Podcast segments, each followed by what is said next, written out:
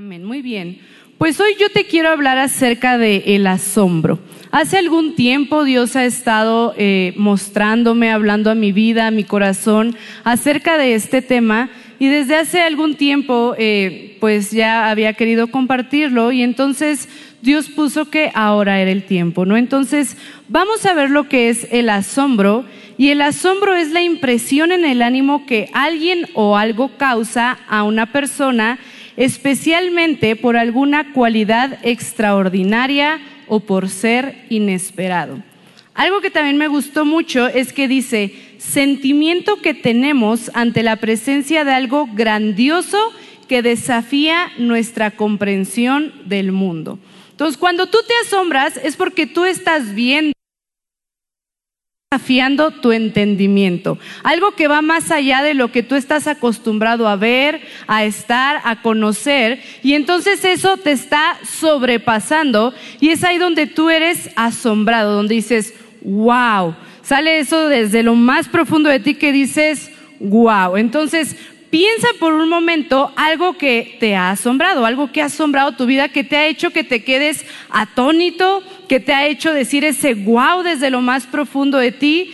Y puede que sea un bello paisaje, un día que fuiste al mar y viste las olas o te encontraste a una ballena, algo que tal vez no esperabas ver, pero que ahí estaba, ¿no? O un trueno y de repente viste así como se alumbró todo, el cielo estaba súper oscuro, se alumbró todo, y luego retumbó súper fuerte y dijiste, wow, o sea, hasta la piel se te puso chinita, ¿no?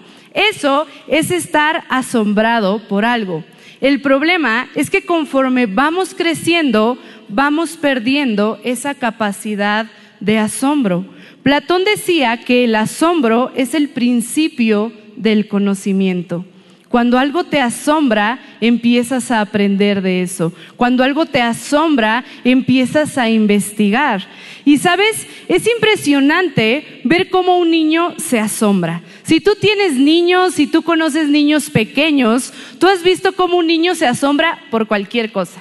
Te pones aquí, te tapas con una cobija, apareces, desaparece el niño, ¡wow! O sea, ellos creen que desaparecimos, ¿no? Así como que están súper asombrados. Sabes, mi sobrino ahorita está en una etapa donde le encantan las excavadoras. Hace tiempo fue la batería, luego fue el piano, dinosaurios, ahorita son las excavadoras, ¿no? Entonces a él le fascinan y excavadora, excavadora y todo el tiempo quiere una excavadora y mi mamá le compra excavadoras y anda con su excavadora. Y entonces mi hermano nos cuenta hace poco, hace unos meses yo creo, venían a la iglesia y aquí sobre Martín Carrera están construyendo. Entonces venían en el tráfico, Martín Carrera, estaban ahí parados esperando y de repente enfrente de ellos se abre una puerta de la construcción y sale una excavadora gigante. Y entonces, así como que mi hermano ve el excavador y fue como, ah, y de repente escucha desde atrás una vocecita que dice, ¡Guau! ¡Una excavadora! Porque no había visto una real gigante, o sea, era enorme, él tenía excavadoras de juguete, ¿no? Y aparte de eso, la excavadora empieza a trabajar, ¿no? Empieza con su cosita esa a agarrar tierra y se mueve. Y mi sobrino, dice mi hermano, que estaba con la boca abierta, asombrado, mirando todos los movimientos que la excavadora hacía. Ese es un niño asombrado. ¿Por qué? Porque para nosotros es como, ay, una excavadora, ahora está haciendo más tráfico, no puedo avanzar, no puede ser, hasta le pitas al de la excavadora, porque para nosotros no es nada que nos asombra, para nosotros nos está atrasando de nuestro día a día. Pero para él, que tanto soñaba con ver una excavadora, fue como, wow, o sea, una excavadora y gigante, y funciona, ¿no? Entonces, para él fue algo increíble. Pero, ¿sabes? Es ahí donde nos damos cuenta que hemos perdido la capacidad de asombro como un niño lo hace. Lo normal ante nuestros ojos puede ser mágico ante los ojos de un niño. Una excavadora ante nuestros ojos es una maquinaria de trabajo y qué padre que causa tráfico. Pero para mi sobrino fue como de, wow, fue algo asombroso, fue algo maravilloso. Y sabes, así como vamos creciendo y vamos perdiendo esa capacidad de asombro, también nos va afectando en nuestro asombro que tenemos hacia con Dios. ¿Por qué? Porque cuando nos hacemos cristianos, venimos a Cristo, todo nos asombra y wow, y leemos la palabra y nos asombramos y vemos milagros y entonces todo es asombro, pero de repente llega un punto donde dejamos de asombrarnos, donde ya nada en nuestras vidas es asombro, donde incluso hasta llegamos a exigir los milagros de Dios. O sea, ya no es un milagro que Dios hizo por ti, sino que tú exiges que Dios te haga algo, que Dios te ayude en algo, porque estamos perdiendo esa capacidad de asombro, de dejarnos asombrar. Y sabes, el pueblo de Israel justamente llegó a perder su asombro. Ellos veían continuamente los milagros de Dios y pronto se alejaban de Él. Yo cuando era adolescente, eh, niña, adolescente, yo recuerdo que leía la Biblia y cómo me chocaba leer Éxodo. Me, me desesperaba porque yo decía, ¿cómo puede ser que el pueblo de Israel sea tan mal de la cabeza, no? O sea, Dios hace un milagro, Dios hace algo por ellos y lo dejan, lo abandonan. Y yo decía, qué minsos, ¿no? O sea, y entonces a mí me frustraba, no me gustaba leer Éxodo, porque yo decía, en ese entonces los milagros eran cosas maravillosas, ¿no? O sea, caía comida del cielo, eh, te cubría una nube o te cubría eh, fuego, o sea, ¿cuándo ves eso aquí? Entonces yo decía, esos milagros, obviamente sí o sí te hacen creer que hay un Dios. Claro, ahorita ya no los vivimos, o eso yo pensaba, ¿verdad? Y entonces yo decía, ¿cómo puede ser que, el pueblo haya sido así? Señor, si yo viviera en esa época, yo te seguiría, sí o sí. Y entonces llega el punto, como siempre, donde Dios te confronta. Y llegó el punto donde Dios me mostró, tú eres igual que el pueblo de Israel. Y quiero leerte algunas citas acerca de cómo el pueblo se alejaba y cómo nosotros muchas veces somos iguales al pueblo. Vamos a Salmos 106, del 6 al 14. Te voy a estar leyendo la nueva traducción viviente, si traes otra versión, no pasa nada. Entonces vamos a Salmos 106, del 6 al 14. Y dice así, hemos pecado como nuestros antepasados, hicimos lo malo y actuamos de manera perversa. Nuestros antepasados en Egipto no quedaron conmovidos ante las obras milagrosas del Señor. Pronto olvidaron sus muchos actos de bondad hacia ellos. En cambio, se rebelaron contra Él en el Mar Rojo. Aún así, Él los salvó para defender el honor de su nombre y para demostrar su gran poder. Ordenó al mar rojo que se secara y condujo a Israel a través del mar como si fuera un desierto. Así los rescató de sus enemigos y los libertó de sus adversarios. Después el agua volvió y cubrió a sus enemigos. Ninguno de ellos sobrevivió entonces el pueblo creyó las promesas del Señor y le cantó alabanzas. Sin embargo, que pronto olvidaron lo que él había hecho. No quisieron esperar su consejo. En el desierto dieron, dieron rienda suelta a sus deseos. Pusieron a prueba la paciencia de Dios en esa tierra árida y baldía. Y es impresionante ver, Dios libró al pueblo de Israel, abrió el mar, hizo que pasaran en seco como si fuera desierto, y luego el agua vino sobre sus enemigos, y qué pronto aquí dice, se olvidaron de lo que él había hecho y dieron rienda suelta a sus deseos. Pero ¿cuántas veces no hemos sido nosotros así? pides a Dios, vienes, clamas, ahora Señor, por favor, si me ayudas, ahora sí voy a venir a la iglesia. Y Dios lo hace. Te da ese trabajo que tanto anhelabas, pero chin, los horarios empiezan a mezclar y ya no viene. Señor, tú sabes, yo quiero ir, pero es que el trabajo y pues tengo que responder. Y llega el punto donde te olvidas de Dios. Ya se te olvidó que ese trabajo lo tienes gracias a Dios. Pronto te olvidas porque te invitan a un lugar, te invitan a otro, comida familiar, comida con los amigos, cervecita en la noche y te vas olvidando que fue Dios quien te dio ese trabajo, que fue Dios quien hizo ese milagro en tu vida. ¿Te das cuenta? Muchas veces somos igual que el pueblo de Israel. Ahora vamos, el mismo Salmo 106, pero vamos del capítulo, eh, del versículo 19 al 22, que dice así los israelitas hicieron un becerro en el monte Sinaí. se inclinaron ante una imagen hecha de oro. Cambiaron a su glorioso Dios por la estatua de un toro que come hierba. Se olvidaron de Dios, su Salvador, quien había realizado tantas grandezas en Egipto, obras tan maravillosas en la tierra de Cam, hechos tan asombrosos en el Mar Rojo. Increíble. ¿Cuál fue el primer mandamiento? Dios les dijo, no adorarás a otros dioses, no te harás imagen ni semejanza. ¿Y qué es lo primero que hacen? Ah, construyen un becerro y lo empiezan a adorar. Qué pronto olvidaron lo que Dios había hecho por ellos.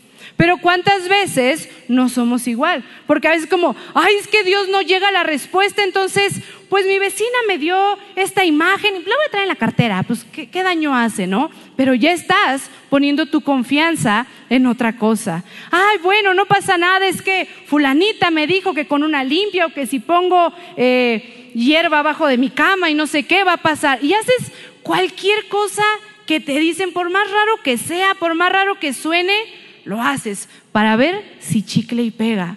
O incluso, tal vez no te estás metiendo en esas cosas, simplemente poco a poco vas sacando a Dios del primer lugar de tu corazón y empiezas a meter tu trabajo, empiezas a meter el dinero, empiezas a meter gente, a tu esposo, a tu novio, a alguien que tanto amas y dejas a Dios en segundo lugar. Eso ya es quitarlo eso ya es estar teniendo a alguien como prioridad en tu vida, en tu corazón. Y estamos siendo igual que el pueblo de Israel. Y vamos a una cita bíblica más, igual, Salmo 106, ahora vamos del 24 al 25. Pon mucha atención, dice, el pueblo se negó a entrar en la agradable tierra porque no creían la promesa de que Dios los iba a cuidar. En cambio, rezongaron en sus carpas y se negaron a obedecer al Señor. ¡Wow! Dios los cuidó tanto en el desierto, los libró de sus enemigos, les dio de comer, cuidó que no tuvieran frío, que no tuvieran calor, estuvo ahí cuidándolos. Y cuando les da la tierra, ellos dicen, no, porque qué tal que Dios no nos cuida. Fue tanto tiempo atrás de ellos cuidándolos como si fueran unos pollitos estando ahí, pero dudaron de que Dios iba a estar con ellos. Eso realmente es impresionante. Pero muchas veces nosotros somos iguales. ¿Sabes cuál es el problema? Que seguimos a un Dios que no conocemos. Y muchas veces el pueblo, mucha gente no conocía a Dios. Quien los guiaba, quien tenía una comunión profunda, era Moisés. Y después fueron otras personas. Pero el pueblo muchas veces incluso le decía a Moisés, vamos a seguir a tu Dios. Porque ellos no tenían una relación real. Ellos no conocían. ¿Tú qué tanto conoces a Dios? ¿Qué tan profunda es tu relación o es tu relación conforme lo que tus líderes te enseñan, lo que tu pastor te está enseñando, te está diciendo? No está mal, pero ¿qué tanto tú conoces? Porque es eso lo que te va a hacer que no te alejes de Dios. ¿Sabes? Es increíble ver cómo estando en el desierto, todos los días caía comida, caía maná del cielo. ¿Te imaginas que cayera comida del cielo? Yo de verdad por eso digo me asombra, porque mi mente no me da para imaginar cómo caía la comida. Mi mente no imagina cómo es eso. Pero ellos, yo creo que al principio se asombraron, pero en algún momento se acostumbraron. De ver comida dejó de ser algo que les impresionaba. Y deja tú que no les impresionaba. Incluso en algún momento ellos dijeron, preferimos regresar a Egipto con la comida que ahí nos daban. O sea, ya no eras esclavo, ya no te golpeaban ni te azotaban, pero como todos los días comes maná y ya te hartaste, pues entonces prefiero regresar a ser esclavo. Prefiero los azotes, los golpes y la humillación, pero comidita rica y caliente. ¿Y cuántas veces no somos iguales? Todos los días hay que comer huevo, ya hasta me van a salir no sé qué Plumas, son las plumas, ¿verdad? O del pollo, también luego dice, me van a salir plumas, ¿no? Ay, no, ya estoy comiendo carne que no, no, no, no, no, ya hasta se me está hinchando la piel de tanta carne. Y te hartas de la comida, te hartas todos los días arroz y frijol, no, ya estoy asqueado. Y te quejas en lugar de agradecer que hay alimento en tu casa que tienes algo que comer, que tienes algo que ofrecer a tu familia, cuando realmente podemos ver mucha gente que no tiene ni siquiera para eso. ¿Te das cuenta cómo somos igualitos al pueblo de Israel? Tal vez tu comida no cae del cielo, tal vez tú abres el refri, pero también te quejas. Aunque tienes variedad, ay, una vez por semana tenemos que comer tacos dorados, guácala una vez por semana y te quejas del alimento, en lugar de darle gracias a Dios porque tienes que comer. Pero, ¿por qué perdemos el asombro en Dios? ¿Por qué llegamos a ese punto de olvidarnos de Él? La respuesta es porque nos desconectamos de Él. Porque a veces venimos y solo escuchamos una prédica. Los que vienen miércoles y domingo ya llevan dos, ya llevan una más. Los que solo vienen miércoles o solo domingo, solo llevan una. Y si no haces tu devocional, hasta ahí llegaste. Perdón. Y entonces no nos llenamos de Él a lo largo de la semana. Nos enfocamos más en nuestras preocupaciones terrenales y dejamos de buscar la presencia de Dios. O también a veces pasa porque dejamos que el pecado entre a nuestras vidas y en automático eso nos está separando de Dios. Sabes, el mundo nos está robando el asombro por las cosas de Dios. Estamos tan ocupados realizando mil y una actividades que ya no tenemos tiempo de buscar su presencia. Nos llenamos de trabajo, de actividades que el devocional ya nada más así rápido lo escucho en el carro de camino, pero me distraigo porque me voy peleando con los carros y voy pensando en esto y voy pensando en ello y no tomas tu tiempo de enfocarte. La llegada de la tecnología ha sido otro factor que nos ha alejado de Dios. Somos bombardeados constantemente de cambios. Uy, me compré el teléfono nuevo, pero a los seis meses ya no es el nuevo, ya es el viejo ya llegó otra cosa y te endeudas y esto y cada vez llegan cosas nuevas y te asombras y la nueva cámara y estamos acostumbrados a cambiar constantemente. Estamos acostumbrados a depender de un aparato tan pequeño, pero que nos roba todo nuestro día, todo nuestro tiempo. Todo el tiempo estamos en las redes sociales, estamos mandando mensajes, incluso yo no sé si te ha pasado, estás en tu teléfono no sabes qué hacer, te aburres, lo bloqueas, lo pones de lado, pasan tres segundos y como no sabes qué hacer, lo vuelves a agarrar. Ya te habías aburrido de él, ya no sabías qué hacer con tu teléfono, ya viste todas las notificaciones existentes, pero no hay nada que hacer y vuelves a tomar tu teléfono para seguir perdiendo el tiempo. Solo descansaste tres segundos de él. ¿Sabes? Todos parecemos estar en modo zombie, donde nuestra atención está en lo que hace este pequeño aparato de unos cuantos centímetros y dejamos de lado lo que está enfrente, que es la realidad.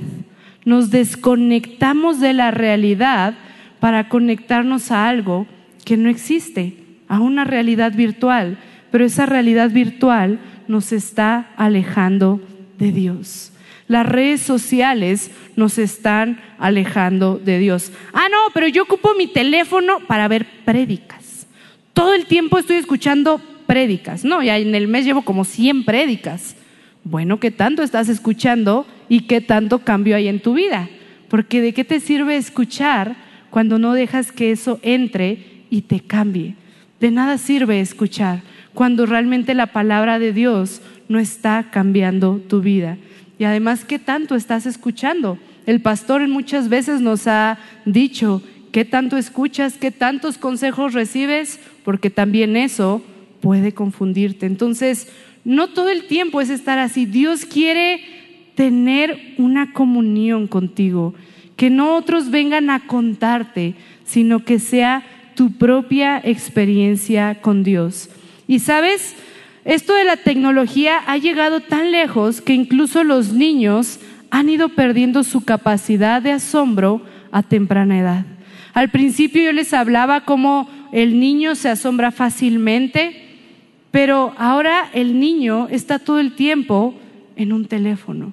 Imagínate si mi sobrino, regresando a la historia de la excavadora, hubiera venido viendo una película o un video o algo, él no hubiera visto esa excavadora tan maravillosa que robó su wow, porque además la hace bien grande, me encanta, me encanta mi sobrino, ¿no?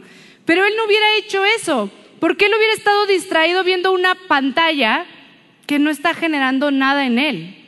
Pero él venía viendo la excavadora. Pero ¿cuántos niños no vemos que vienen así y caminan y van con su tablet, van con su teléfono y van para acá y van para allá y no te miran y saluda, hola, no te miran, están en su teléfono todo el tiempo o en su tablet. Y además para los papás es mejor porque así no me da lata, así salgo con mis amigos, así voy en la calle, así y no me molesta. Y entonces estamos robando el asombro en la vida de los niños. Hace 20 años los niños aún jugaban en la calle, salían con sus amigos, tenían las rodillas raspadas y la ropa sucia todo el tiempo. Pero ahora vemos niños sentados todos los días frente a un teléfono. Y sí, ahora muchos dicen, ¿verdad? No, es que la delincuencia, pero ¿por qué no sales tú con él? Porque no tienes tiempo. Pero claro, no me voy a meter en ese punto ahorita, ¿verdad? No, no les voy a hablar acerca de los niños, pero ten cuidado, porque si el mundo ha venido a robar tu asombro, no dejes que se lo robe a tu pequeño. No dejes que tu pequeño desde temprana edad pierda esa capacidad de asombrarse. Porque el problema es que vivimos en un mundo acelerado y con constantes cambios que hemos olvidado tomarnos un tiempo para asombrarnos por lo que Dios nos da.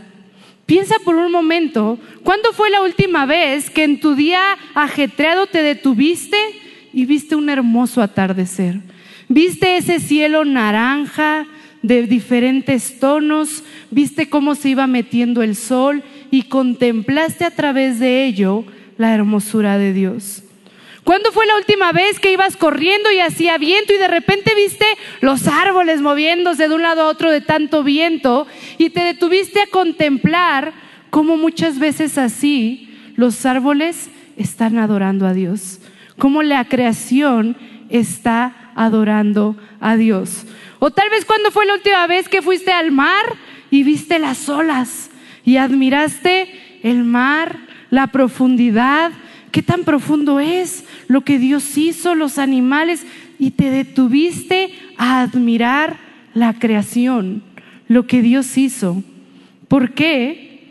Porque estamos tan acostumbrados a correr en nuestro día que ya no nos detenemos a ver esos pequeños detalles, esas grandes cosas que son creación de Dios y que nos hacen asombrarnos de quién es nuestro Dios. O tal vez viste un milagro. Tal vez Dios hizo un milagro en ti, en algún familiar. Diste gracias, veniste a la iglesia como lo habías prometido, pero pronto te olvidaste de Él. Pronto volviste a lo que estabas antes, pronto olvidaste la promesa que le habías hecho a Dios tal y como el pueblo de Israel lo había hecho. ¿Por qué? Porque estamos tan acostumbrados al mundo a vivir rápido, a vivir acelerados, a tener que socializar, que vamos dejando a Dios de lado. Dios es asombroso muchas veces cuando necesitamos algo. Ay, sí, Dios, y aquí estoy, te busco. Pero cuando las cosas están bien, Dios es un segundo plano. No lo necesitamos y dejamos que el mundo se lleve nuestro asombro con cosas que no valen la pena. ¿Cuándo fue la última vez que hiciste eso de detenerte a ver la creación de Dios? Si ya tiene tiempo, tal vez estás perdiendo ya tu capacidad de asombro.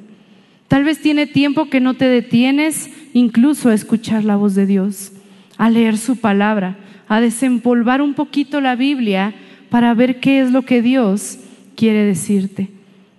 Sabes, me gusta, me encanta la Biblia porque en la Biblia vemos a un David que siempre estaba contento.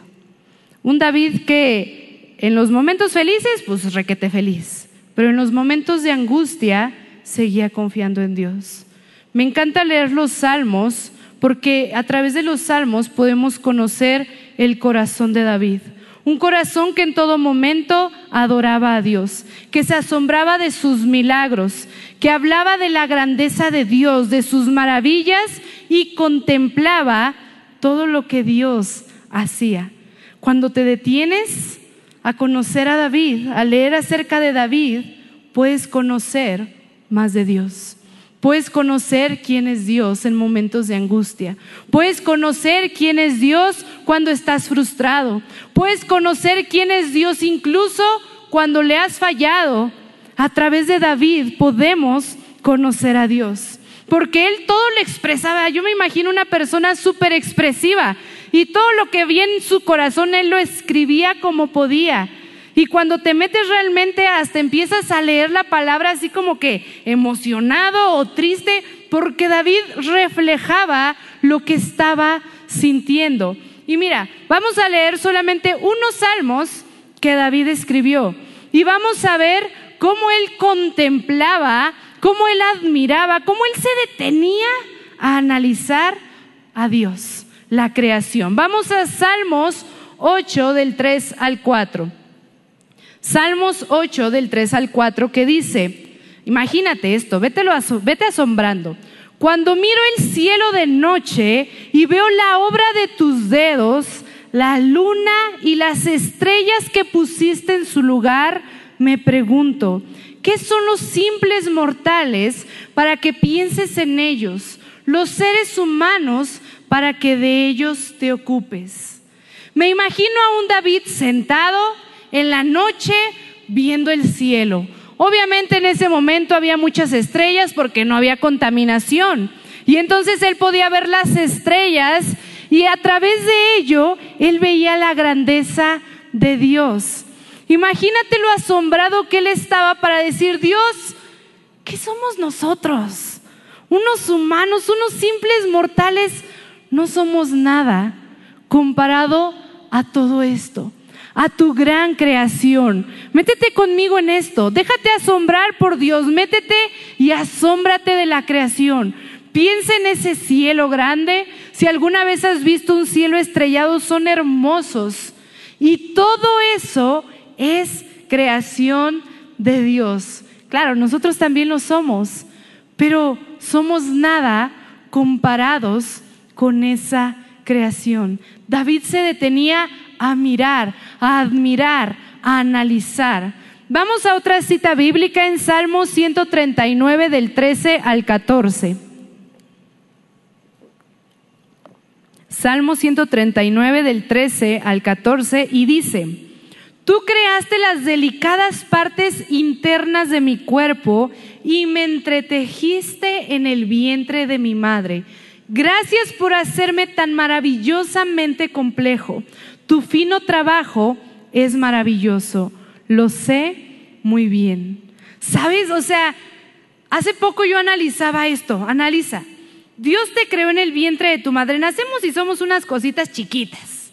Cuando mi sobrino nació, mi cuñada llegaba, ¿no? Una semana, ay, es que lo es del tamaño que de una uva, ¿no? Y Core es del tamaño de un limón, ¿no? Y así iba comparando, ¿no? Ya de repente ya era el tamaño de un melón, ya era grande Leo, ¿no? Y ya de repente era de una sandía, ya estaba más grandote, ¿no? Pero imagínate, todo ese proceso desde que eres un limón, una uva, no sé qué es lo más pequeño que somos, todo eso Dios te va formando, Dios te va entretejiendo tus células, Dios va poniendo todo lo que hay dentro de ti, tus músculos, tus tendones, tus huesos, todo Dios lo va formando con delicadeza. ¿Entiendes? ¿Entiendes cómo estamos formados? ¿Cómo es que todo esto funciona, se mueve al mismo tiempo, mi cerebro lo piensa, manda la señal? Yo no lo entiendo, solo sé qué pasa, solo sé qué se hace. Y sé que cuando una parte de tu cuerpo no está bien, Dios mío, es como el fin del mundo. Em, aprendes a valorar todo tu cuerpo. Aprendes a valorar todos los movimientos que tienes, hasta un dedo. Cuando un dedo no lo puedes mover, se te complica la vida. Porque cada parte que Dios construyó en ti es valiosa, es por algo. Y Él se tomó el tiempo de entretejerte, de hacerte, de formarte. Así que el día de mañana que salgas, que, ay no, que yo fui un accidente, no fuiste un accidente, Dios se tomó el tiempo de entretejerte, de formarte. O sea, si te dedicó tiempo es porque eres importante y aquí lo dice. Entonces, Dios te dedicó tiempo. Teniendo toda esta grandeza, Él decidió escogernos a nosotros, tan pequeños, pero nos dedicó tiempo para formarnos. ¿Estás analizando conmigo? ¿Te estás asombrando de Dios nuevamente? ¿De cómo es tan maravilloso? Vamos a una cita más. En Salmos 27, 4. Y este es David, bueno, vemos a David, ¿verdad? Pero me encanta porque aquí David dice, Dios mío, solo una cosa te pido, solo una cosa deseo, déjame vivir en tu templo todos los días de mi vida para contemplar tu hermosura y buscarte en oración. Wow. David admiraba a Dios. David conocía a Dios y lo conocía tan bien que había entendido que nada en este mundo valía la pena como contemplar la hermosura de Dios. No había nada más maravilloso, no había nada que valiera más la pena que dedicar todo el tiempo en el templo solo para mirar la presencia de Dios. ¿Puedes entender esa hermosura? ¿Alguna vez has visto la hermosura de Dios? Si tu respuesta es no, es porque todavía tenemos que seguir avanzando. Pero si tú has llegado a ver la hermosura de Dios, sabes que es algo que te asombra. Yo creo que es lo más asombroso que puedes ver en este mundo, porque por eso David decía, lo único que quiero es estar en tu templo eh, contemplando tu hermosura. Es lo único que valía la pena. Y esa debe de ser nuestra meta, llegar hasta ese punto donde nada nos importe más que contemplar y asombrarnos por ver la hermosura de Dios. Que cuando veas su hermosura le hagas como mi sobrino. ¡Guau! Ese guau que de verdad todo mundo va a saber que algo está pasando. ¿Y sabes cuál es el secreto? El secreto está en incluir a Dios en todo momento en tu vida. En todo momento en tu vida. A Dios le gusta asombrarnos, le gusta sorprendernos pero nosotros no lo consideramos en nuestro día.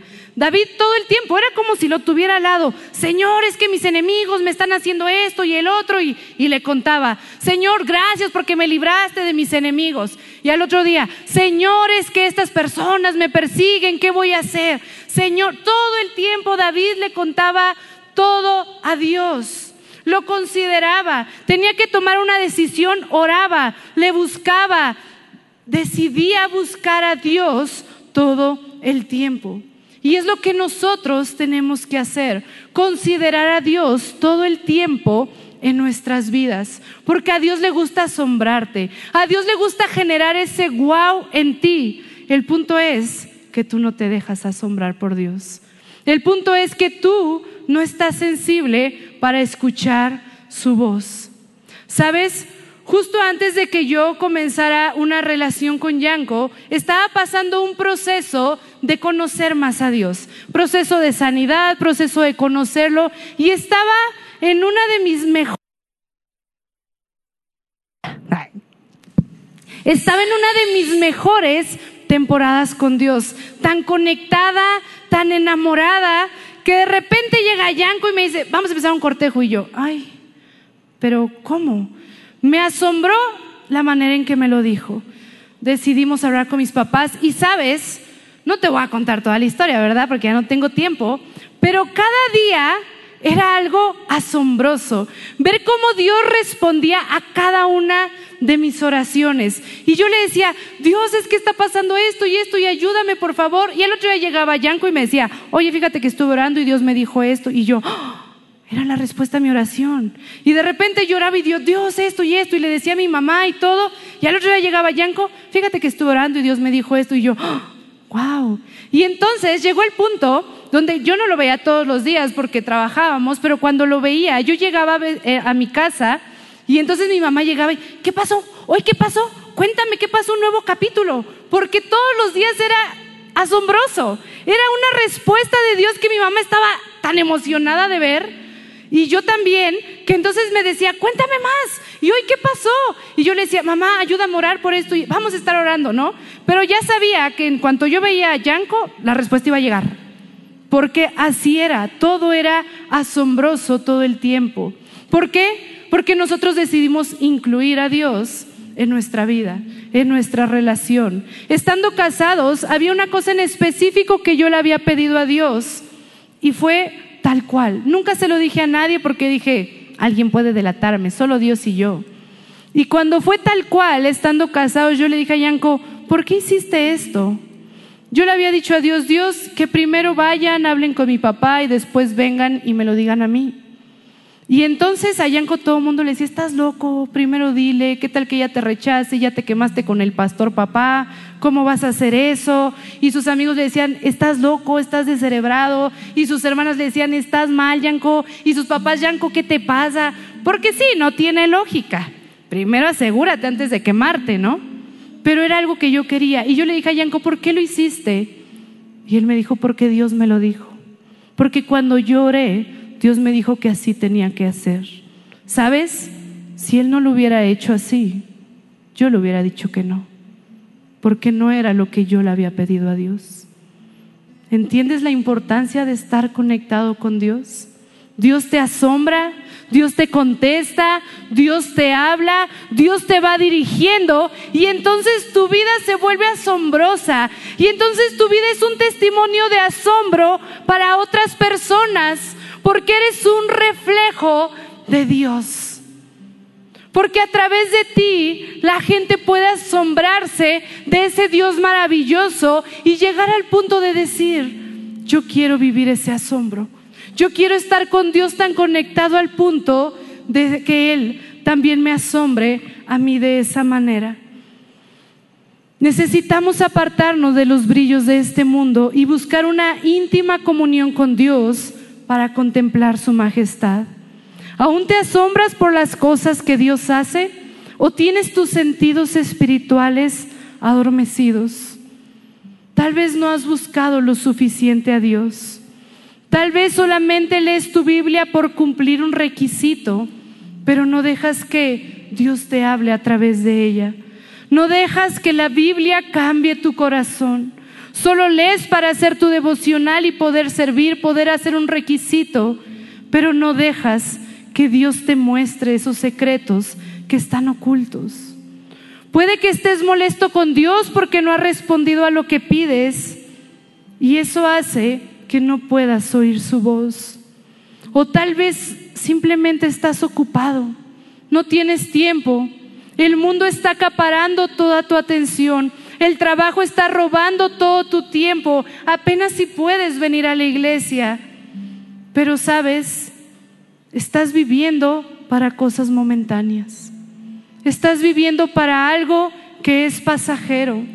Hace unos años lo vimos con el COVID. Todo lo que teníamos, todo lo que construimos, todo lo que teníamos y hacíamos y salíamos nuestra vida cambió de un día para otro, porque así es el mundo. Las cosas cambian constantemente.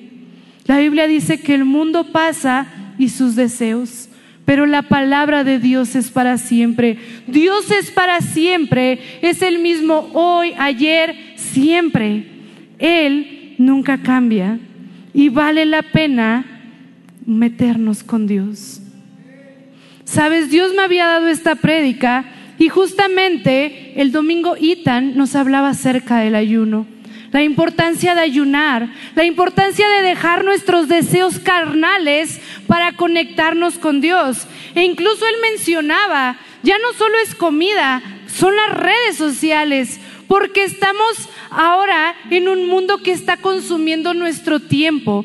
Es fácil dejar de comer porque no comes, no tienes ni tiempo para eso, pero tienes tiempo para las redes. Y al final el pastor nos hacía una convocatoria esta semana, estar ayunando, estar buscando a Dios. Y el viernes venir a la tardeada a buscar de Dios, a orar, a conectarnos con Él. Esas cosas son las que te conectan con Dios. leer tu Biblia, hacer tu devocional, orar, ayunar. Eso te mantiene conectado.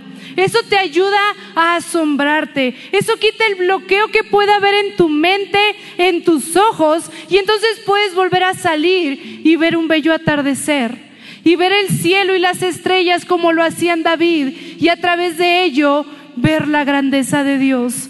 Puedes volver a salir y ver a los árboles, las plantas moverse y con eso ver cómo la creación le adora y decir, así yo también quiero adorar. Tus sentidos vuelven a conectarse con Dios y cada cosa que Dios te da vuelve a ser un asombro. No dejes que tu vida empiece a perder el asombro. La Biblia dice que el reino de los cielos es para los niños, porque ellos tienen tanta inocencia. Ellos se asombran tan fácilmente y es lo que Dios quiere de nosotros. Quiere captar nuestra atención, quiere asombrarnos, quiere bendecirnos, quiere darnos cosas. Él está listo para bendecir. El punto es que muchas veces nosotros no estamos listos para escuchar, no estamos listos para recibir estamos ocupados y decidimos dejarlo para después. Si tiene tiempo que no te asombras, dile a Dios, Dios, vuelve a asombrarme. Vuelve esa parte en mí, vuelve esa inocencia de un niño para asombrarme con las cosas más pequeñas. Quiero invitarte a que te pongas de pie.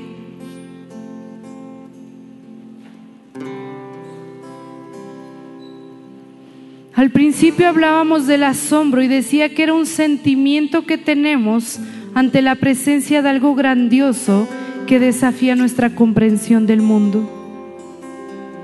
Deja que Dios te asombre. Dile, Dios, Dios, enséñame de esa hermosura que hay en mí. Te invito a que puedas escuchar este canto y que puedas orar y que puedas decirle a Dios que vuelva a ti ese asombro a tu vida.